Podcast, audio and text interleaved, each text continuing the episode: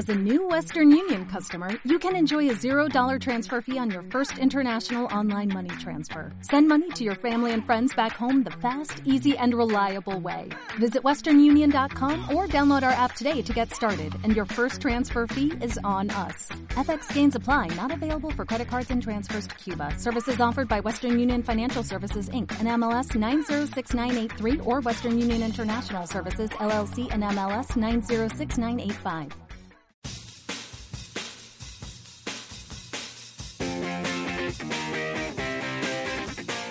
Mexicanos al grito de Touchdown es una producción de Casero Podcast. Casero Podcast. Se hace audio.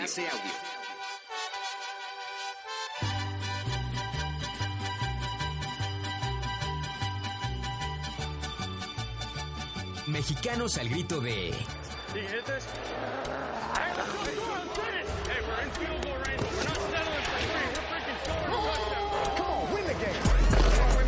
Touchdown.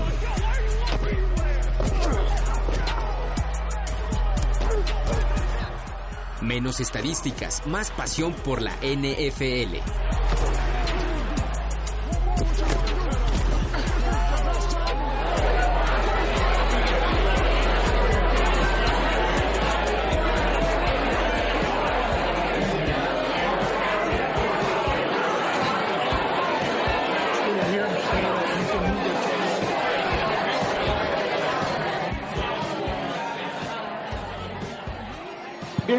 Mexicanos al grito de touchdown. El día de hoy, desde el Memorial Coliseum en Los Ángeles, California, con dos horas menos que allá de la Ciudad de México, con una temperatura agradable de 16 grados. Eh, andamos muy ligeros, andamos incluso sin suéter, nada más una camisita. Eh, Jesús González nos acompaña por aquí. ¿Cómo estás, mi querido Jesús? Hola, hola, yo muy contento de estar otra vez con ustedes. Este este había tenido algunas, algunas situaciones con, con otro empleo que tengo. Con otra chambita por ahí. Con otra chambita que tengo.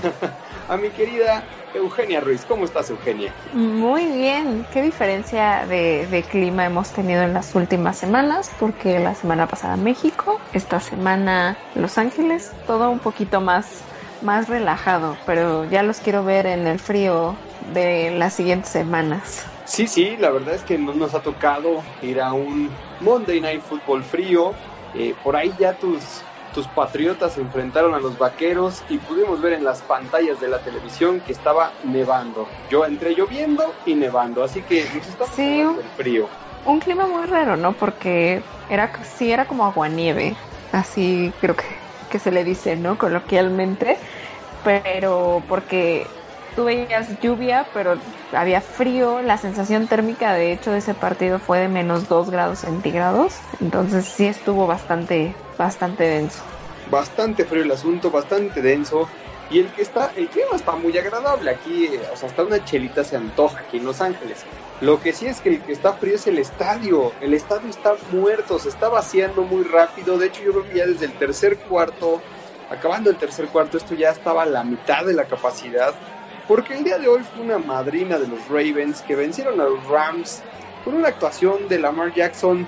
Ya por ahí le están poniendo el Jackson 5, porque tiró nada más 5 pases de anotación para terminar con un marcador de 45 puntos a 6. Tristísimo la actuación de los Rams. Yo por ahí escuché que le decían Lamar la maravilla. ¿Qué tal? Lamar la maravilla. ¿Qué tal con ese bueno. apodo, eh? Pero sí, la verdad es que esperábamos mucho más de este partido, de lo que hablamos la semana pasada, ¿no? Eh, que era una gran prueba para los Rams, eh, que esperábamos que no fuera a estar tan disparejo. Y la verdad es que incluso antes de que acabara la primera mitad, ya la diferencia era bastante, bastante grande.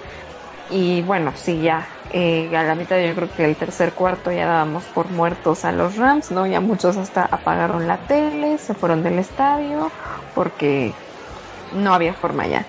Y lo que está haciendo Lamar Jackson, pues también bastante destacable, porque creo que hablamos mucho, por ejemplo, de Russell Wilson para MVP, pero Lamar Jackson está diciendo, espérense tantito, esto todavía no se acaba, porque sí, durante esta temporada sus números han sido impresionantes. Lo que yo siempre les mencionaba, ¿no? De que me daba miedo que, que corría y en esa se fuera a lesionar. Eso lo ha estado ayudando al final muchísimo porque su capacidad para evadir a la defensiva justo se notó hoy y bueno, qué calidad, o sea, hicieron ver de verdad a los Rams como un equipo de prepa. Parece que estaba jugando mi ex prepa 7 en contra de estos muchachos aquí en Los Ángeles. Nos tocó de este lado de la banca de los Ravens para que nos están escuchando y los veíamos bailando, veíamos allá a Mark Ingram feliz, eh, RG3 que entró ya en el último cuarto también muy relajado, Jim Harbaugh eh, todo mundo, la verdad es que un paseíto, un paseíto nada más a Los Ángeles. Casi, casi se van a ir ahorita a tomar la foto en Hollywood para terminar el paseo del día de campo que tuvieron hoy. A mí hasta se, me, olvidado, se me había olvidado hasta que RG3 existía.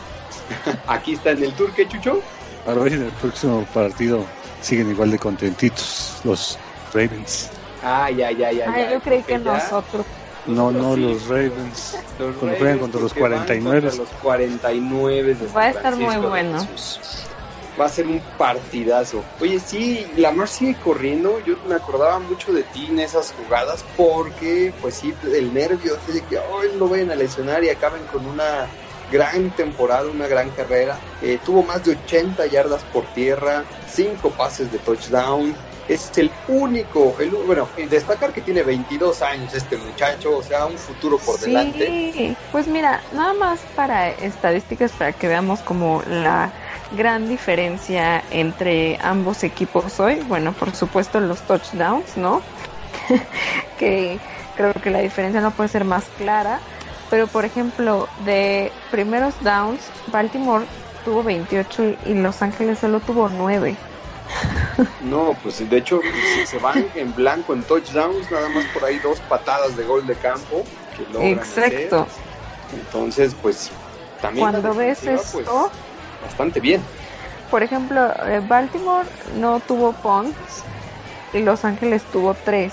Digo, a lo mejor no suena como algo tan drástico, pero de verdad ustedes chequen las estadísticas así, googleenlas o véanlas en la app de la NFL de ambos equipos y van a ver que recalcando, ahora sí parecía que jugaban contra un equipo de ligas menores o algo así porque la diferencia sí fue muy muy grande y pues ya no queda casi nada de la ofensiva de los Rams que vimos el año pasado, ¿se acuerdan que era como la ofensiva, los corredores, Jared Goff, la sorpresa, el esquema de coaching, etcétera y ahora es como pues no hay casi nada ya de, eso, ¿no? Que yo creo que ahí también uno de los problemas, obviamente la defensiva pues sí la, la tienen o la se enfocaron en reforzar la defensiva, no solo que ya estaba por ahí Aaron Donald, sino que se traen al número 52 linebacker de Green Bay, que en este momento se me está yendo su nombre, rubio platinado,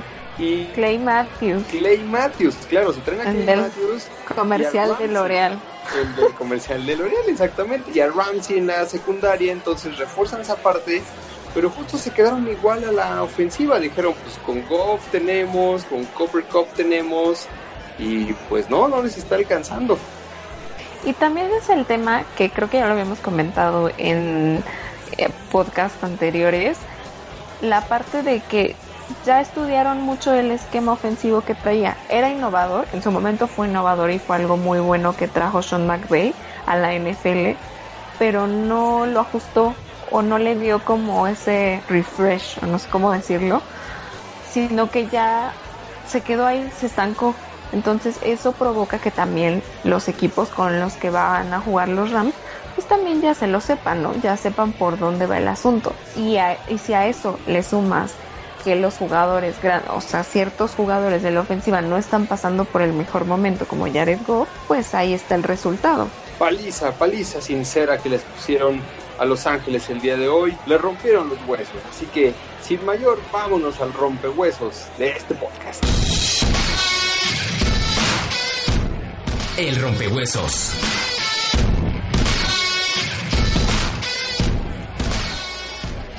Tenemos que hablar de las defensivas de los dos mejores equipos que yo veo ahorita en la NFL, además de la defensiva de los Cuervos sin duda que hoy destacó, la defensiva de los 49 de mi querido Chucho y la defensiva de los Pats de mi querida Eugenia. Así que empieza el agarrón. Tan, tan, tan. No, la verdad es que los 49, la defensiva, lo que más me ha gustado de ellos es que han ido creciendo conforme pasa la temporada. O al principio, no, no estoy diciendo que los 49 hayan arrancado mal ni nada, obviamente no, el, el récord está ahí, pero la defensiva no sobresalía tanto. Ahorita la defensiva es el pilar más grande que tienen los 49 y lo han estado haciendo muy muy bien. Si vemos el partido que tuvieron ayer contra Green Bay, la defensiva los limitó muchísimo y ya limitar a Rogers para que de verdad no pueda hacer nada está complicado y también penetraron muy bien la línea ofensiva que de, de Green Bay era como uno de sus puntos más fuertes y ayer casi no existió. La verdad es que eso, eh, esa construcción, o sea, el que solo vayan para arriba, hay que aplaudirle muchísimo al coordinador defensivo de los 49 y al coaching porque eso les da todavía más esperanzas a los 49. Sin duda, o sea, los minimizaron. Si usted vive en un hoyo y no supo ni cómo quedó el partido de ayer, Green Bay fue apaleado 37 a 8 puntitos. Un touchdown con su conversión, eso fue lo único que pudieron lograr. Nick Bosa imparable, recuperando balones, todo el mundo jugando perfecto en esa defensiva. Lo que me impresionó, tacleando a la primera, no daban ni una sola yardita extra. Una vez que tocaban el balón, tacleo impecable. Sí, la defensiva, te digo, ha estado creciendo. Lo bueno de los 49, digo, más allá de su defensiva, es que también tienen una ofensiva que lo complementa, cosa que no tienen los Patriotas de Nueva Inglaterra ahorita. El único, digamos, fuerte de los Patriotas es la defensiva si la defensiva sale en el mejor de sus días y hace su trabajo, etcétera, obviamente incrementan las posibilidades de ganar. El problema es que la ofensiva no está carburando y entonces cuando se enfrentan a equipos un poco más fuertes o de mayor peso es cuando empiezan a tener problemas porque aunque en el marcador ganaron los Patriotas sí tuvieron muchísimos problemas con los Vaqueros porque la defensiva de los Vaqueros sí se impuso un poquito. Oye, y una vez más, esa, esas jugadas, las cebras, las cebras, queríamos que le ganaran a, Dallas, pero que le ganaran sin ayuda de las cebras, sin ningún problema, y esas dos tropezando que marcaron, tan dudosos que vienen a manchar y a embarrar también el juego. Oye, pero si el partido no fue decisivo por las cebras, Jason Garrett fue el mejor aliado de, los Patriotas. Yo no sabía que le iban los Patriotas, la verdad desconocía, desconocía ese dato, porque para las jugadas que se sacó al final es que ese gol de campo en vez de jugártela para el touchdown, o sea, daba igual si quedabas en ceros o metías esos tres puntos. De verdad, esa jugada no la entendí. Y mira que en tema de coaching y de jugadas y eso, no me considero una experta ni para nada, pero hasta hasta yo me di cuenta que, eso estaba terrible. sí, yo me lo hubiera jugado. Daba igual, o sea, de todas maneras si metes el gol de campo tenías que volver a tratar de anotar y al menos ahí los digo, ya estás muy adelante, si no si no salía bien el resultado, pues los dejabas encajonados. No entendí eso sigo sin entenderlo, pero yo creo que ya es como la jugada de Jason Garrett de, bueno, ya, ya quiero que me corran, que me den mi liquidación, por favor. Dos de los equipos con mejor marca en la defensiva junto con los Cuervos de Baltimore, pero también están ahora los que van por el pick número uno del 2020. Y hasta ahorita la carrera está así. Los Bengals que pierden en contra de los aceleros de Pittsburgh 16 a 10 en duelo divisional. Los gigantes de mi querido chino Orlando Oliveros 19 a 14 en contra de los Osos de Chicago. Y mis delfines que, se que pintaban para ser el pick número 1, en este momento, si ahorita terminara la temporada, irían por el pick número 3 y perdieron 41 a 24 en contra de los Cafés de Cleveland. Ya les puedes dar una medallita de yay, no somos el peor equipo. Oye, Cincinnati no recuerdo. Exacto. No recuerdo si Cincinnati alguna vez había tenido una temporada tan mala. 0-10. Está cañón empezar así este año. Y bueno, digo, si los Browns ya tuvieron su temporada perfecta a la inversa, Cincinnati está peleando por también tener esa esa temporada perfecta al revés. Muy triste porque Cincinnati hasta hace unas cuantas temporadas era un equipo decente. Voy a decir decente porque aunque calificaba playoffs nunca pasaba de la primera del primer partido, pero era un equipo bueno, así a secas, pero bueno, ahora estaban ahí, estaban ahí. Estaban ahí, exacto. Ahora son un desastre, incluso con todos los errores que tuvieron los Steelers el domingo con lo mal que jugó Mason Rudolph, que por cierto obviamente no es el coreback para sustituir a Ben Roethlisberger, o sea, no es como digamos su el que le sigue. el sucesor. El sucesor, exacto. De las glorias de No, no, no. y eso nos lo nos lo demostró el domingo. Ni aún así los Bengals pudieron dar pelea. Y eso está bastante, bastante triste. Pero también quiero destacar lo de los gigantes. Empezaron la temporada y lo que dijimos fue como no hay que darle más chance a Jones está jugando bien, es un equipo en renovación, pero han ido a la baja en vez de a la alza. Tengo que seguir dándoles eh, pues ese como espacio para, para que mejoren, pero híjole, empezamos como muy optimistas con ese equipo y luego de verdad, no sé qué pasó. Sí, no sé ni yo qué pasó porque le están robando un pick a mis delfines. que fíjate que ahí en la carrera de los picks, obviamente estaba entre dos corebacks, ¿no? Los de colegial. Entonces tenías a Burrow y tenías a Tua, ¿no? Estos eran los dos corebacks como así, estrella de este pick. Tua se rompe la cadera, ¿no? Ya queda con la cadera deshecha. Dicen por ahí que si se recupera, que va a estar listo y demás, pero pues siempre es el volado, ¿no? Quedarte con un jugador que ya tuvo una lesión grave. Entonces Burrow, pasa a ser el primer, pasa a ser el primer pick que le va muy bien a los Bengals. O sea, es un coreback que va a sustituir a Dalton, sin duda. Y entonces te queda el monstruo de la defensiva que es Chase Young, que también ha tenido ahí sus broncas y lo han suspendido juegos y demás, pero sigue siendo. Entonces tienes ya esos dos picks que van a ser como yo creo que nadie los va a dejar pasar, o sea, quien tenga la oportunidad va a tomarlos sí o sí a esos dos jugadores. Entonces ahora van a dejarse perder. Oye, ¿qué tal ese rumor que salió ayer de que los gigantes estaban interesados en contratar a Jason Garrett si Dallas lo, lo, dejaba ir? Híjole, tan mal está el señor Shrewsbury. es lo que, lo que pensé es, no, claramente esto nada más es como este tipo de, de, notas que salen como para generar esta controversia, porque no hay manera de que algún gerente general crea que es buena idea contratar a Jason Garrett después de lo que vio en Dallas. No solo de lo que está pasando, sino de lo que ha estado pasando durante varias temporadas. Creo que en esta es todavía... Exacto creo que es justo lo que iba a decir. Creo que en esta temporada es todavía un enfoque más grande porque son la mejor ofensiva en términos de números y aún así no pasa nada.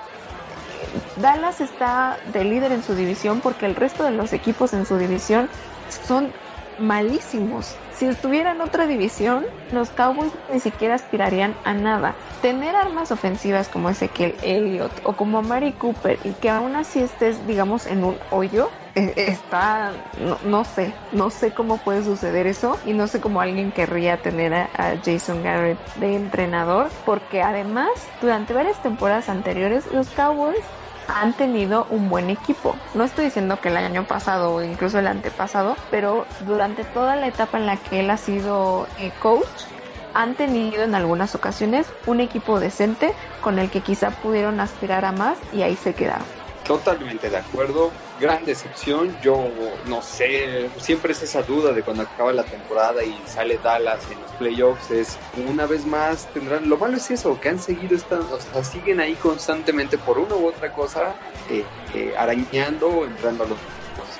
Entonces, mientras eso suceda, mientras la amistad del coach con el dueño del equipo siga, lo veo un poquito complicado Oye, ¿y qué tal la sorpresa del golpezote que le dieron el cheque de realidad a los Raiders? De menos ¿Qué tal? Creo que ese es el resultado más sorpresivo en términos de que nadie esperaba que los Jets le ganaran a los Raiders, ¿no? Si no hablamos de los partidos, por ejemplo, de hoy o del domingo por la noche, no es tan sorpresivo quién ganó. Quizá el, la diferencia de puntos sí, pero en este caso sí, no hay ni cómo defender a los Raiders creo que son el equipo más inestable de la NFL ahorita, porque o les va muy bien o tienen esto que, que no sé ni siquiera cómo explicarlo porque aparte ellos fueron los que empezaron ganando, poco a poco se les complicó el partido y llegó un momento en el que hicieron ver a Sam Darnold como una gran estrella. Totalmente, los, el peor enemigo de los Raiders son los mismos Raiders, no hay más. Así es, y ya ni quiero saber cómo está el pobre de Daniel, yo creo que sigue llorando o sorprendido de, yo creo que sigue con la boca abierta. Nadie lo, lo, esperaba. Mis queridos amigos, un gran saludo. La verdad es que me da mucho gusto estar nuevamente aquí en Mexicanos al grito de touchdown. Los saludo nada más y nada menos y por supuesto a toda la audiencia, a todos los amigos que nos acompañan a través de nuestro podcast desde pues eh, Nueva York. Todavía estamos aquí. Un frío Nueva York que realmente nos dejó helados a todos los Raiders. 34 puntos a 3 nada más y nada menos nos la clavaron los Jets. La verdad es que ahora sí nos las dejaron ir, pero sin, sin ni siquiera un poco de crema, la verdad, nos, eh, pues nos atoraron, nos hicieron pedazos y todavía quedamos muchos Raiders pues resentidos después de este partido en el que los malosos estaban esperando hilar su tercera victoria, sin embargo, pues 34 puntos a 3 con nada más y nada menos que uno de los peores equipos de la liga. Así que aparentemente, pues la mejoría defensiva de los Raiders se iba a ver en este encuentro. Sin embargo, pues eh, varios balones sueltos, varios pases errados y goles de campo fallados de parte de los Raiders fueron pues la constante en una tarde lluviosa en el estadio MetLife aquí en Nueva York. Y bueno realmente no hubo mayor eh, pues reacción por parte del equipo dirigido por el Chucky. Así que pues ni hablar. La esperanza de los playoffs eh, se va diluyendo se va haciendo más ríspido y no no sabemos en realidad si en algún momento dado los Raiders puedan eh, pues ser el equipo constante. Es un equipo muy gitano que una semana juega bien y en la, y en la que sigue pues terminan cayendo estrepitosamente como en esta ocasión contra los equipos bueno especiales la defensiva la verdad y la ofensiva de los Jets eh, jugaron bastante bien creo que hicieron un muy buen scouting eh, leyeron muy bien todas las jugadas que iba a estar preparando Derek Carr. Y la lluvia, la verdad es que la lluvia fue un factor determinante. Los Raiders jamás se vieron cómodos en el pasto y pues... Eh, ni hablar, 34 a 3. Eh, Hunter Renfro fue una de las piezas claves por parte de los Raiders para que pues no progresara en ningún momento alguna jugada, alguna cuestión, pues que pudiera dar un campanazo, un jalón de orejas a este equipo negro y plata que pues eh, en todo momento se vio nervioso, titubeante. Por ahí ya los comentaristas aquí en Nueva York decían y realmente afirmaban, me platicaban que eh, uno de los grandes eh, pues obstáculos para los equipos de bueno más, bien para el equipo de los Raiders es el jet lag una cuestión en la que les resulta más fácil a los jugadores ir a jugar a Londres que ir, que trasladarse a ciertas partes de los Estados Unidos en donde es notablemente bajo su desempeño. Así que ni hablar amigos, una pues una actuación realmente lamentable por parte de, de los Raiders. Derek Carr pues realmente molesto. Eh, por aparte Renfrew también eh, salió lesionado, en fin, en un fin de semana negro realmente para el equipo de Oakland. Amigos, eh, me da mucho gusto saludarlos, la verdad es que han pasado ya estas 12 semanas de la NFL como agua y yo los saludo, me estoy congelando aquí en Nueva York, pero los saludo cálidamente, les mando un gran abrazo y pues ni hablar, a levantar la cara, un gran abrazo para todos y muchas gracias por escucharnos aquí en Mexicanos al grito de touchdown. Hasta la próxima semana. Y aparte hablando de los Raiders, tuve la oportunidad de ir a Las Vegas, su estadio está quedando bien bonito, ¿eh? el nuevo, está quedando bien bonito, lo, lo, abren en septiembre de 2020, pero lo que vi fuera está, está quedando bien bonito el, el estadio. Pues claro, tiene una super inversión ahí de parte de la ciudad de Las Vegas. Triste para los que viven en Oakland, que si eran como super fans y que ya no van a poder ver a los Raiders en el Black Hole como, como antes, pero sin duda ahora es más atractivo ir a ver un partido de los Raiders porque pues vas y de ahí te pasas a un casino o al revés está mucho mejor. Sí, el plan se hace redondito, ¿no? Así de ahorita vengo, voy a ir a Las Vegas y me paso a ver a los Raiders.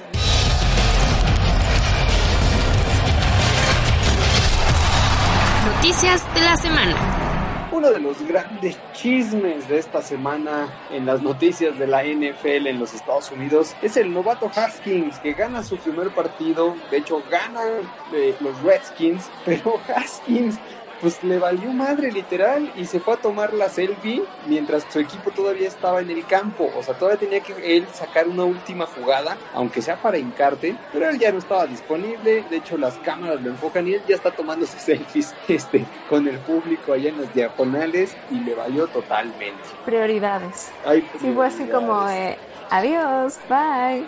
Ya hice lo que tenía que hacer. Nos vemos. Sí, correcto. Pero ¿te diste cuenta cómo celebraron los Redskins su segunda victoria en toda la temporada? Super Bowl. Sí, no sé. Bueno, digo, también imagínate después de tantas veces de perder, pues sí te alegra un poquito, pero sí, sí lo sentí bastante mediocre de, de, ese lado, pero bueno, al menos ya no son uno de los peores equipos de la NFL, según la lista que nos trajiste el día de hoy, así que... Están en el cuarto lugar, después de los delfines, ahora están y los Redskins. Pero hace como cuántas semanas estaban en el segundo lugar o en... Sí, de hecho, esta semana cambiaron, o sea, justo con los resultados que ellos ganan, los Jets ganan, eh, los Dolphins pierden, entonces ahí se mueve y por eso quedan ellos en cuarto lugar. Y hablando de maletas, otro que va a regresar a la titularidad, mi querida Eugenia y mi querido Chucho, es Andy Dalton otra vez este, este, estos movimientos de tequito, no me funcionó el relevo, pues vas de nuevo. Entonces regresa a los Bengals a ver si puede hacer algo. Bueno, honestamente, cuando va 0-10, pues sí, yo hasta metí al aguador a ver si en esas pegaba. Si, tira mejor.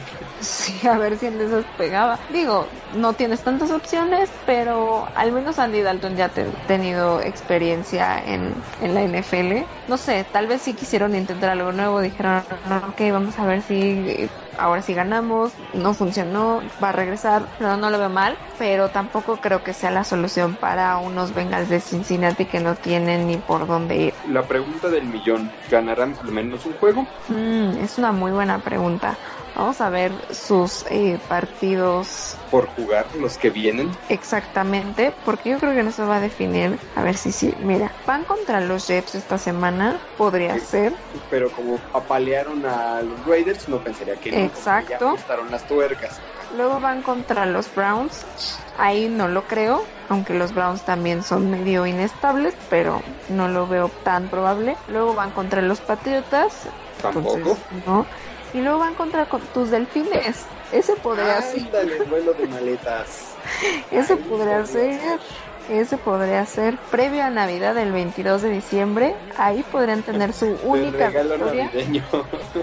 los delfines pueden decirle, bueno, ya toma, porque ahora si nos vamos por esa idea de querer tener el primer pick, obviamente para tener al mejor jugador disponible, en una de esas hasta tus delfines se dejan ganar teniendo esa intención. posiciones y así de exactamente. Se vería muy mal, pero no me sorprendería que alguno de esos equipos involucrados en la pelea por el primer pick lo hiciera. Qué maletas, qué maletas, pero sí es probable que sea el único que ganen. Y el que hizo noticia esta semana fue el corredor Frank Gore.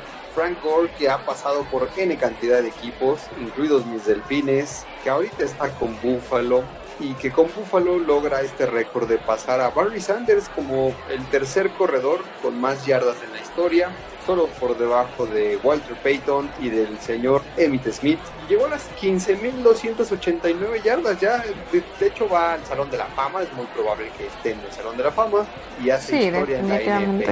Sí, un gran jugador, un jugador veterano ya ahorita en la NFL, pero que sigue ayudando de cierta forma a su equipo, ¿no? En algún punto pues ya también pintaba como para el retiro, pero creo que con los Bills y con lo que tienen ahorita los Bills ha funcionado bastante bien. Sí, evidentemente ya pasó eh, a la historia, al Salón de la Fama y pues estar en tercer lugar en esa estadística no es nada, nada fácil. Nada fácil y los Bills que pues también con grandes aspiraciones a playoffs, de hecho van a estar Así es. lo más seguro. Entonces, eh, pues estará interesante ver si una vez ahí Frank Gore decide retirarse o seguir con su carrera. Yo creo que sí va a depender mucho de lo que logren los Bills, pero también es algo que, que tiene que meditar, ¿no? Sobre todo en términos de qué tanto le faltaría, por ejemplo, para subir al segundo lugar. Buen punto, buen punto, a ver si quiere destronar a Walter Payton o no. Más bien qué tanto se va a tener que esforzar, bueno, no esforzar, sino qué tanto va a tener que hacer para poder lograrlo. Eso es, ese es el tema. Exacto, que haga las cuentas y ya sobre eso decida. Los juegos de la semana número 13. Vámonos.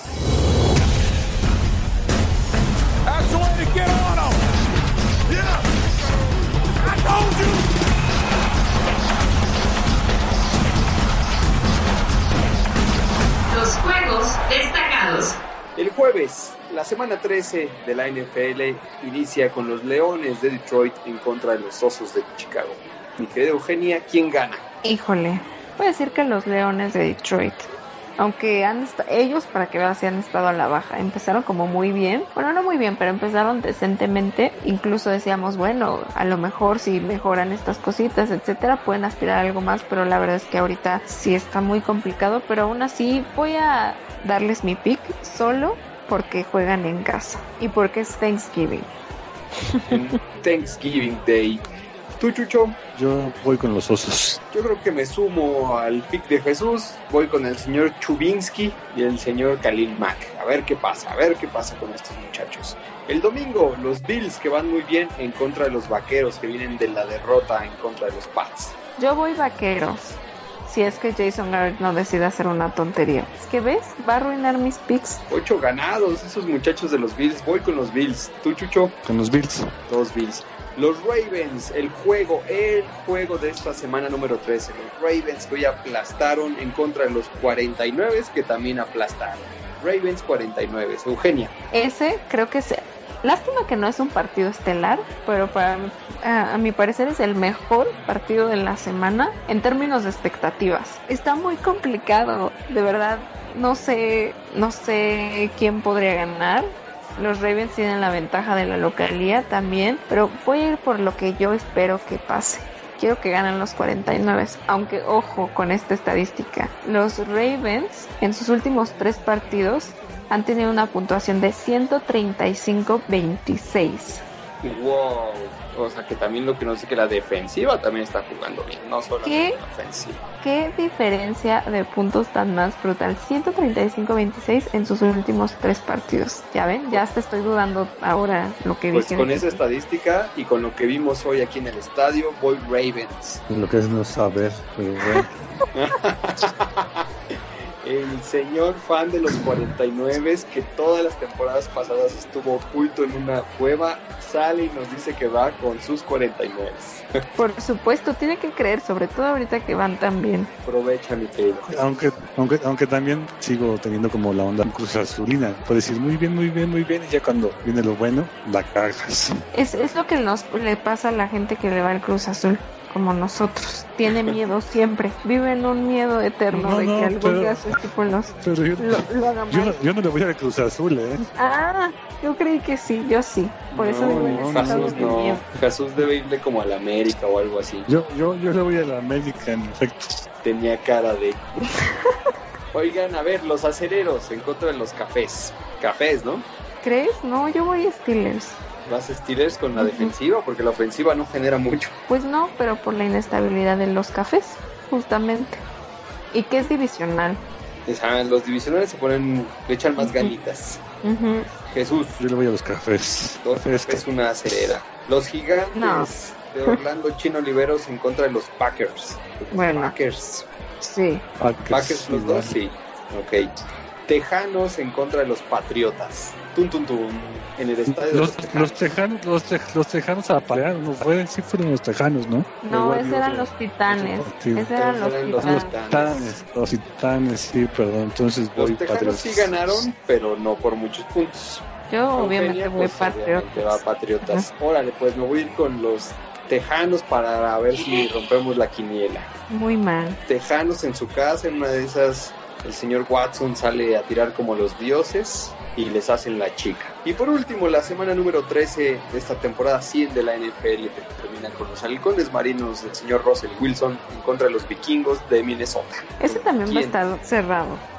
Yo voy con Seattle, solo igual por la localidad, por lo que creo que vienen de una muy buena racha, incluso a ellos se les complicaba mucho fuera de casa y los últimos seis partidos los han ganado fuera de casa. Y porque los vikingos también si tienen ese factor Kirk Cousins si le va bien lo logran pero si le va mal no encuentran forma. Entonces siento que los Seahawks son un equipo un poquito más estable y contendiente de la NFC, pero sí creo que va a estar cerrado porque los dos van por muy buen camino. Esperemos que no sea como lo que decíamos de 49 Green Bay, de sí, sí, va a estar muy cerrado y va a estar para cualquiera y... Y tómala con la paliza. Yo creo que la vieja confiable Russell Wilson en esta ocasión, voy con halcones. Sí, es lo más confiable. Ya nos vamos, pero antes de despedirnos, el punto extra. Punto extra. Queridos amigos, les traigo un punto extra otra vez histórico para que, para que nos vayamos con algo y no digan, estos muchachos nada más hablan de la NFL y no me dan otro dato. este estadio en el que estamos el día de hoy, esta noche Agustina, ¿no? Agustina y con tenis de 16 grados, el Memorial Coliseum de Los Ángeles, es el único estadio en el mundo que ha sido sede principal, ojo, sede principal de dos Juegos Olímpicos a lo largo de la historia, en 1932 y en 1984. Ya había nacido en el 84. pero en una vez también, yo ya, pero en una, de esas también, ¿cómo me acuerdo si después de París es Los Ángeles? Exactamente, mi querido Jesus, en 2028 va a volver a ser sede, o sea, va a ser un récord Guinness. Así es. Así es como nosotros en los mundiales. acá va para, va para tres, ¿no? Ajá, y vamos a hacer el... Sí, y vamos a ser el único país. inauguraciones en, de mundial, ¿no? Oh, pues estadios con historia, eh, son estadios con historia y bueno, también hay que recordar que ahorita el Coliseo lo utilizan en lo que construyen su estadio bien acá. Su estadio pro. Su estadio pro, exactamente que está en construcción. Entonces, digo, lo malo es que ya en próximas temporadas, pues esa estadística ya no va a quedar para la NFL, pero me emociona eso de que construyan nuevos estadios solo para ir a conocerlos, para darnos una vueltecita por Las Vegas y Los Ángeles después. Me parece adecuada, me parece adecuada esa observación. Ya nos vamos. ¿Dónde te siguen, mi querido Jesús González? Muchas gracias por producir este programa, por cierto. Bravo.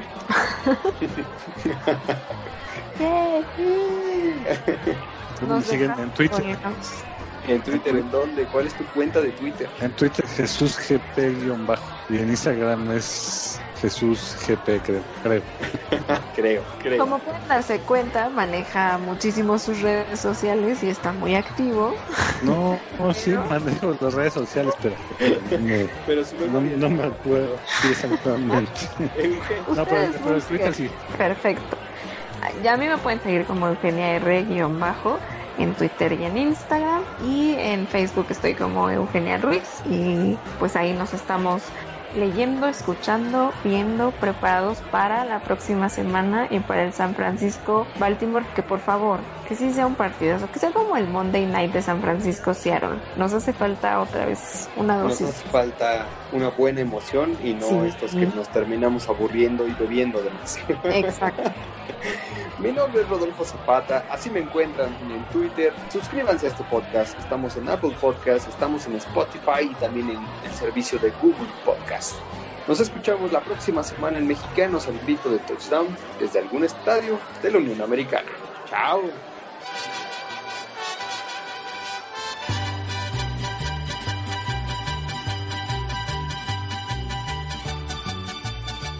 Mexicanos al grito de...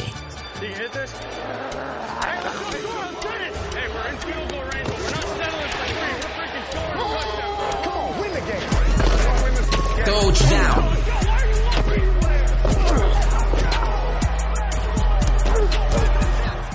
Menos estadísticas, más pasión por la NFL.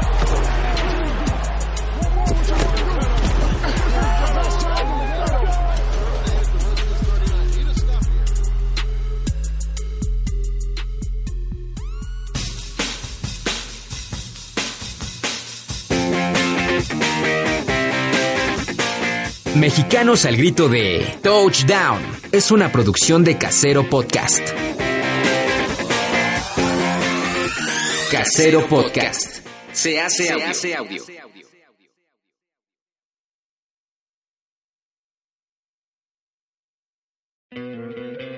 ¿No te encantaría tener 100 dólares extra en tu bolsillo?